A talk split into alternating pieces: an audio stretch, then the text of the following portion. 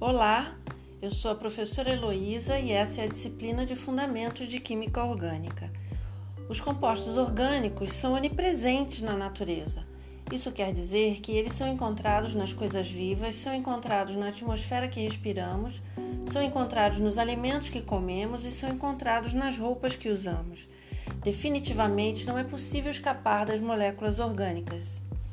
Nós humanos somos formados quase completamente de moléculas orgânicas, dos músculos, cabelos e órgãos até as gorduras que amortecem barrigas e nos mantêm aquecidos.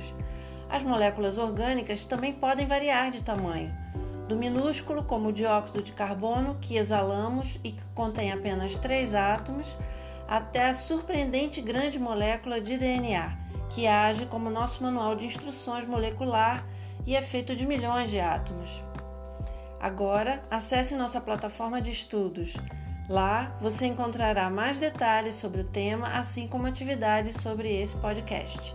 Bons estudos!